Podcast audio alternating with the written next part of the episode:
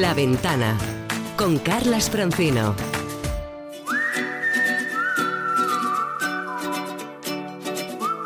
El mejor de los viajes siempre es el próximo. Hey there, let's get away.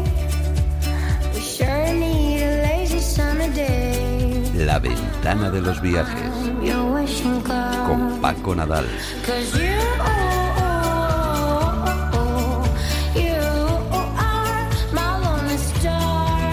Desde luego, Roberto, esta temporada hemos hecho, y hoy lo terminamos, un experimento absolutamente singular.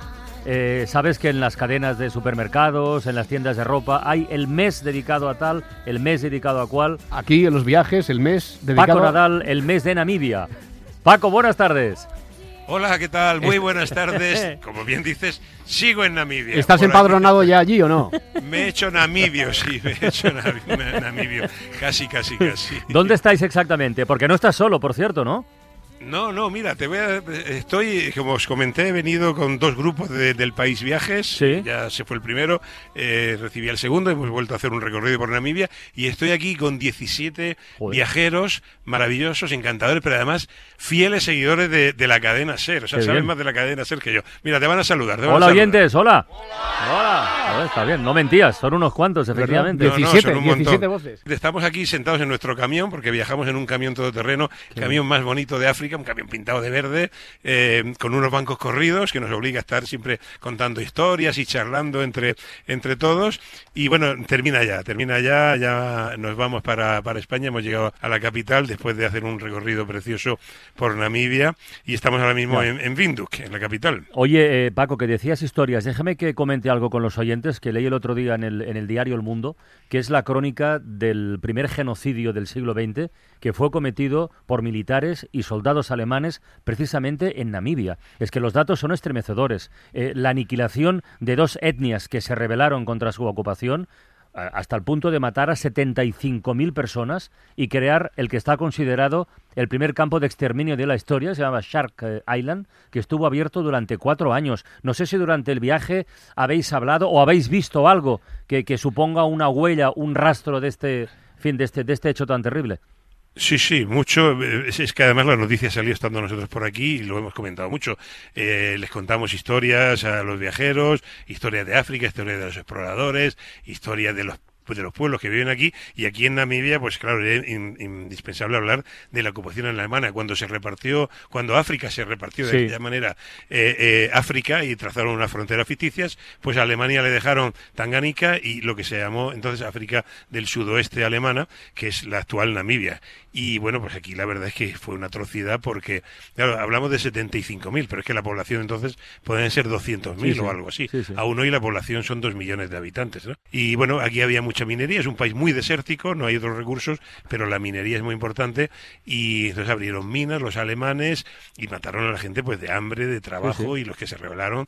Y bueno mira el otro día estábamos precisamente en Waterberg una zona donde hubo una misión alemana y un, y un puesto y un puesto militar y había un cementerio un cementerio alemán Sí. y estuvimos viendo y eran todos chavales de 21 22 Ujú. años eh, muertos entre 1904 y 1907 que fue la época dura de la represión es que lo que, lo que comentaba el otro día Alberto Rojas, lo que sí. comentaba Alberto Sí. Rojas en este artículo es que los mataron de hambre y de sed porque contaminaron los pozos y los También, empujaron justo. hacia el desierto donde no había Sí. absolutamente nada. Sí, sí, bueno, es que el desierto aquí, eh, Namibia es un desierto, y si a estas tribus que han vivido en armonía con esta, este Mm. medio ambiente tan precario les privas del agua, pues ya los han matado, ¿no? Entonces, los que no quisieron someterse para trabajar en las minas, pues fueron tratados Bueno. así, como bien dice, fue el primer genocidio documentado del siglo XX. Por Bueno, desgracia, no, no es el último. Eso es historia, eso ya pasó, estamos en el presente y después de, de un viaje acompañado de, de tantos amigos en Namibia, creo que sería de justicia que nos pusieras alguno en antena para que nos pudiera también eh, comentar un poco sus impresiones y sus sensaciones. ¿Quiénes te acompañan, Paco? Pues mira, me acompañan dos de los viajeros, eh, Belén y Antonio. Te voy a pasar primero a Belén, Belén Argüés, que es de Gea de los Caballeros, nos lo ha repetido muchas veces, y ha sido uno del alma, un alma de- del viaje, porque, porque bueno, es muy bromista, muy, muy dinámica, y son de ese tipo de viajeros que da gusto ah, eh, hablar con ellos. Te, te la paso aquí, aquí tienes a Belén. Hola, Belén. Hola. ¿Qué tal? Hola, ¿Cómo buenas es- tardes. ¿Cómo estás, Belén? Está estupendamente. ¿Qué tal? Oye, Namibia eh, ha colmado tus expectativas, eh, ¿te ha sorprendido algo? ¿Más, menos? Me ha sorprendido todo, me ha encantado. Tenía unas expectativas bastante altas, pero las ha superado. Me lo he pasado bien todos los minutos.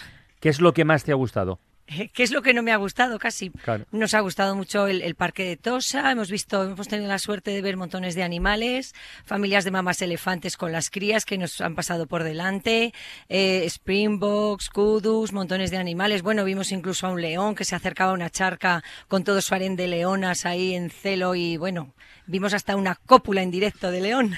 Ostras. Oye, Belén. bueno, cinco eh, segundos, ¿eh? Cinco segundos duró. Oye, ¿es, es, es tu primera experiencia viajera en África? Sí, sí, la primera. Me fui bien lejos.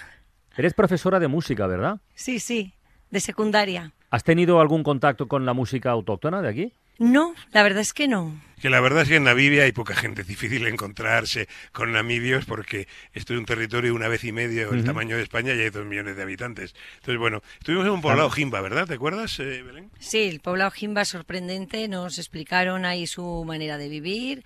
Era un poblado donde la mayoría había mujeres y sobre todo niños eh, súper cariñosos. Fue muy interesante, nos explicaron eh, cómo fue su cultura, la manera de vivir y sorprendente también. Y, y la comida, la gastronomía de la que nos estuvo hablando Paco la semana pasada Sí. aquí, también Sí, te bueno, ha hemos sorprendido, ¿no? eh, Sí, hemos mezclado, eh, por ejemplo, hemos, pro- hemos probado la, la hamburguesa de Orix y luego sí, bueno, hemos combinado también con, con comida europea, ensaladas y cosas más normales. Muy bien. Eh, ¿Quién más te acompaña, Paco, además de Belén? ¿A qué tienes cerquita por ahí? A ver. Mira, pues tengo aquí también a Antonio, es masoquista por la segunda vez ¿Es que viaja conmigo. Ah, bueno. Sí, sí, debe, debe ser que le gustó. O sea, tenemos es una profesora de música y un masoquista. Sí, un masoquista. Eh, Antonio también, además de buen conocedor de la cadena SER, pues, es catedrático en, en, en Jaén, en la Universidad de Jaén, y ha sido tertuliano en la ventana de, de Andalucía, y, en fin, buen conocedor de la casa. Te lo paso, aquí está Antonio. Hola, Carlas. Hola, Antonio. Buenas tardes. ¿Qué tal, amigo? Muy bien, muy bien. Después de, de unos días muy intensos y, y muy satisfechos. ¿Qué hace un tertuliano como tú en un país como este? Tan lejos de la actualidad y esas cosas de las que hablamos todo el día. Pues mira, un, un líder tour como, como es el, el, el Paco Nadal me convenció el año pasado en Yunnan de hacer este viaje, que era un país desconocido y, y verdaderamente nos ha sorprendido la variedad. La variedad. Yo, desde luego, ha, ha- superado cualquier tipo de expectativa. Como decía Belén hace un momento, no solamente el parque de Tosa y la variedad de animales, sino, por ejemplo, a mí me ha dejado realmente impresionado el desierto del Namib. Ese desierto rojo tan bonito.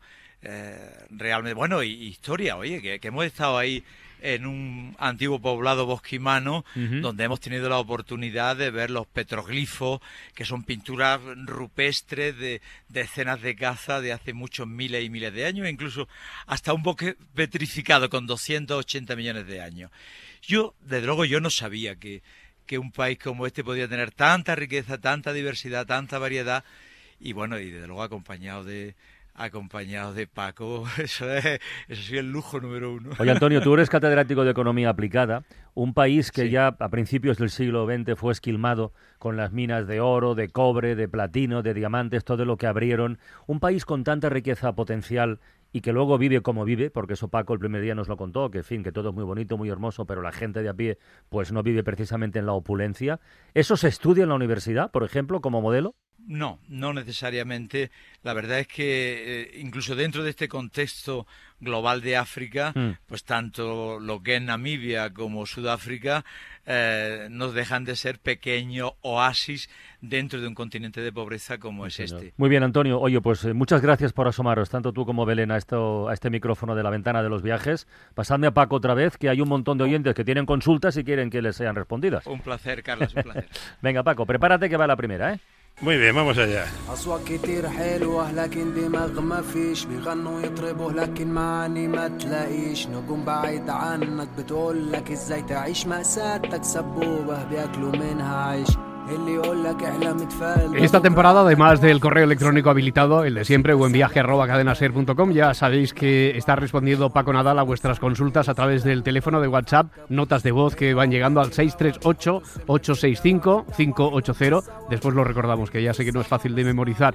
Eh, la primera, la ha dejado Luis. Hola, me llamo Luis y llamo desde Zaragoza. Estamos pensando en realizar un viaje estas navidades a Egipto. Se trataría de pasar allí la noche vieja. Sería el típico viaje de una semana con cuatro noches en el crucero del Nilo y tres noches en el, en el Cairo. Iríamos en un viaje en grupo, en un viaje organizado. Quisiéramos saber cómo está el país en cuanto a estabilidad política, en cuanto a seguridad, sobre todo para el turismo. Y ya que vamos a estar allí en las épocas de Navidad, sa- saber también si en Navidades hay algo especial que ver o que hacer en Egipto. Mu- Muy bien, muchas gracias, es todo. Todo tuyo, Paco. Hombre, Luis, pues a ver, yo ir a Egipto, sí, yo no dejaría de ir. La seguridad, pues bueno, pues, eh, sí, ha habido atentados allí contra el turismo, el último el año pasado, pero bueno, también ha habido atentados en Barcelona, en Bruselas, en París, es decir, no hay ningún sitio que esté 100% seguro. Yo no dejaría de ir a Egipto por eso, si vais en un viaje organizado os van a llevar por los sitios que se puede ir y no os vais a meter en sitios conflictivos. Además, me consta que hay se ha redoblado la seguridad, hay policías y militares por todos sitios, ya te digo, garantía de que seguridad 100% no la hay, tampoco la había en Barcelona, imagínate quien viniera a ver a Barcelona aquel agosto terrible, pero yo no dejaría de ir a Egipto por eso. Y en cuanto a la Navidad, bueno, nada, no vas a encontrar nada particular, hay eh, un 15% de, de cristianos allí y además son ortodoxos, su fecha es el 7 de enero, eh, de Pascua, el- la Pascua ortodoxa, y no vas a ver allí ninguna festeja, ninguna celebración ni nada relativo a la Navidad. Pero bueno, es muy buena época, por lo menos es fresquito. Ir en agosto a Egipto sí que sería un problema. Navidad es muy buen momento. Yo de ti iría, no dejaría de ir, vamos.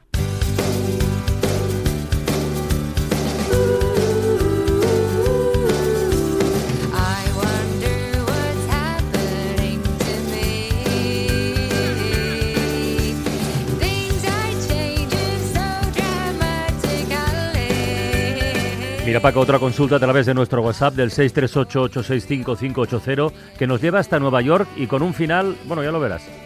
Hola, soy Joseba y llamo desde Bilbao. En marzo del año que viene voy a Nueva York y me gustaría saber estas tres cosas. En primer lugar, los sitios indispensables para ver que, que- me recomendáis en tan poco tiempo. En segundo lugar, si se puede estar una semana en Nueva York sin engordar, porque tengo entendido que ahí toda la comida tiene tamaño big. Y en tercer lugar, si al llegar al aeropuerto me van a preguntar si tengo intención de matar al presidente. 哈哈哈不 Empieza por lo último. Hombre, en el, Bueno. formu- en el formulario sí está. Vamos, en el formulario te van a llamar, te van a preguntar si tienes intención de matar al presidente y vamos, cuántas veces te cambias de calcetines a la semana. Pero eso en el avión, antes de llegar incluso ya. Pero te lo van a preguntar ahora en el esta, ahora te lo preguntan antes. Pero vamos, Joseba, si lo peor es que te llames Sánchez, Gutiérrez o Fernández, que es cuando entonces seguro vas a tener problema al entrar a Nueva York y te van a mandar al cuarto de los ratones a preguntarte de todo. Pero vamos, siendo de Bilbao y llamándote Joseba, imagino que el apellido será un O algo así, más que Sánchez. Aunque sé que lo de Bilbao os ponéis el apellido que os dé la gana, que por eso no hacéis donde queréis, ¿no? Pero vamos, sí, te van a preguntar todas esas cosas y unas cuantas tonterías más, pero son imprescindibles de rellenar para entrar a Nueva York. ¿Qué quieres que te diga? Eso, son así, son la potencia del mundo, pero a veces tienen cosas de niño pequeño. Que si puedes estar una semana en Nueva York sin engordar, bueno, si no te vas a dejar la tarjeta Platinum o Kryptonita allí, sí, porque tampoco es barato comer en restaurantes. Eh, es verdad que lo más barato es comprarse una fuente de, de, de, mm, finger o de alitas de pollo, pero no creo que sea tu caso. Mira, puedes comer muy sano y barato en los deli, que son tiendas generalmente re- re- regentadas por indios y hay mucha comida, verdura, barata, vegetariana, te compras tu tartita y te la comes ahí en Central Park o en un, en un jardincito como si fuera una película en Nueva York. ¿Y sitios indispensables? Pues yo te diría que te compraras una guía o que Francino me deje la hora entera, porque no te puedo contar sitios indispensables de Nueva York en un minuto. Mira, no dejes de subir al, al Empire State, por supuesto, y hay una excursión que a mí me encanta, se llama Contrastes, Contrastes de Nueva York. Te llevan al Bronx, a Queens y a Harlem. Y ves tres barrios bien diferentes que no son Manhattan, que es lo que tenemos todo mm. idealizado, y te das cuenta cuán diverso y cuán políglota mm. es, puede ser Nueva York. Muy bonita la excursión de, de contrastes.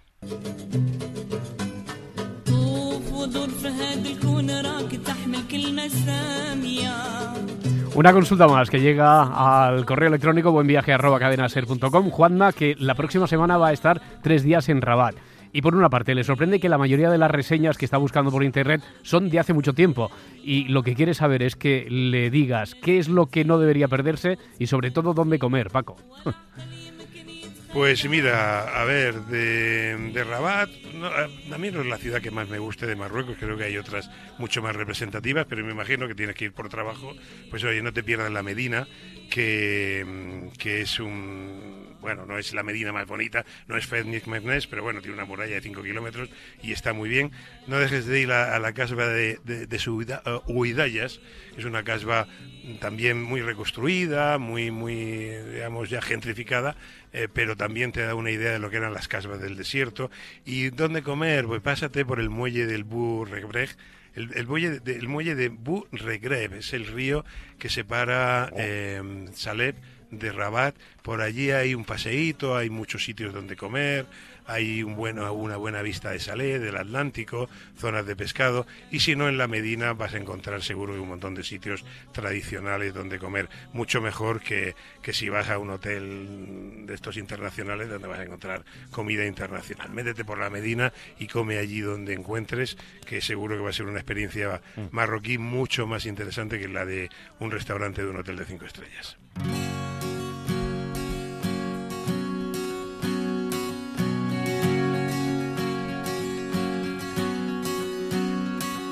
Qué sorpresa, amor, cuánto tiempo sin verte.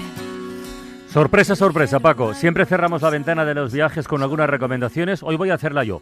Voy a hablar, vamos, voy a recomendar el Festival Internacional de Literatura y Arte con Humor JA, que ya está en marcha en Bilbao hasta el próximo día, día 6, pero lo hago por un motivo muy concreto, además, y es que mañana sábado, a vivir que son dos días, con Javier del Pino y toda la tropa, se va a emitir en directo desde la sala BBK. Así que de esta forma cerramos hoy la, la ventana de los viajes. Que tengáis un feliz regreso desde Namibia, Paco, tú y el resto, que os vaya muy bien. Pues muy bien, eh, un saludo desde aquí de todos. Volvemos a España. Yo vuelvo después de, de un mes, ya me apetece. Creo que me tienen preparado jamón del bueno en casa. Y bueno, pues nos vemos por allí Muy para bien. que veáis que sigo existiendo. Bueno, Un abrazo, a todos. hasta Adiós, la vista, adiós. adiós, hasta luego. y a ustedes adiós. feliz fin de semana. Y hablábamos de reír y de sonrisas. Pues con una sonrisa cerramos hoy la ventana. Adiós. Adiós.